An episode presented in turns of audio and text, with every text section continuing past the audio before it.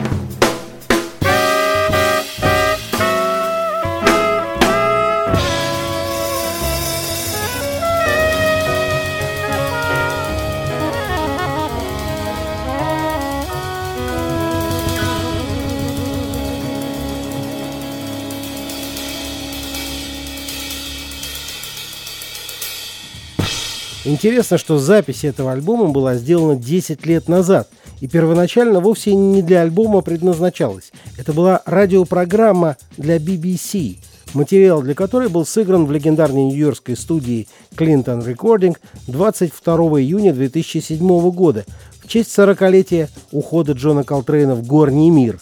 Как мы помним, Колтрейн ушел в вечность 17 июля 1967 года. Ансамбль почти совпадает по составу с проектом Либмана и Лавана «Saxophone Summit». Только вместо Сесила Макби на контрабасе играет Рон Маклур, а третьего участника саммита, тогда это был саксофонист Рави Колтрейн, кстати говоря, сын Джона Колтрейна, в тот момент не было в Нью-Йорке. Радиопродюсер Роберт Эйбет был весьма доволен семью треками общей продолжительностью более 50 минут, который сыграл почти без подготовки этот замечательный ансамбль. Ну то есть что значит без подготовки? В буклете альбома барабанщик Билли Харт пишет «Прежде всего мы все невероятные фанаты Колтрейна». Конец цитаты. И это правда. Проект Saxophone Summit постоянно обращался к музыке Колтрейна, и не только с его сыном Рави, но и с другими саксофонистами.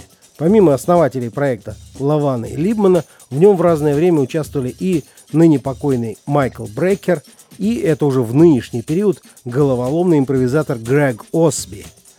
Но для радиопосвящения Колтрейну Либман и Лавано решили сосредоточиться на игре друг друга и при этом постараться менее чем за час звучания охватить пьесы всех периодов творчества великого саксофониста, от хардбопа 50-х до радикального авангарда последних лет жизни – в рамках нашего подкаста я постарался хотя бы частично охватить это стилистическое разнообразие. Минорный блюз Equinox, с которого мы начали, был написан Колтрейном в период работы с лейблом Atlantic в 1960 году, хотя выпуск этой пьесы на пластинке задержался до 64-го. Он лежал вполне в русле тогдашнего джазового мейнстрима, и примерно так трактуют его полвека спустя и Джо Лавана с Дэйвом Либманом. Но вот тема заглавного трека альбома была написана в 66-м, в период, когда Колтрейн, к неудовольствию консервативных критиков, ушел в заатмосферный поиск на переднем крае тогдашнего джазового авангарда. На альбоме Meditations с ним тогда играл второй тенор-саксофонист, молодой и радикальный Фаррелл Сэндерс. Вместе они буквально рвали ткань вселенной. Интересно, как подошли к теме Compassion более четырех десятилетий спустя Дэйв Либман и Джо Ловано.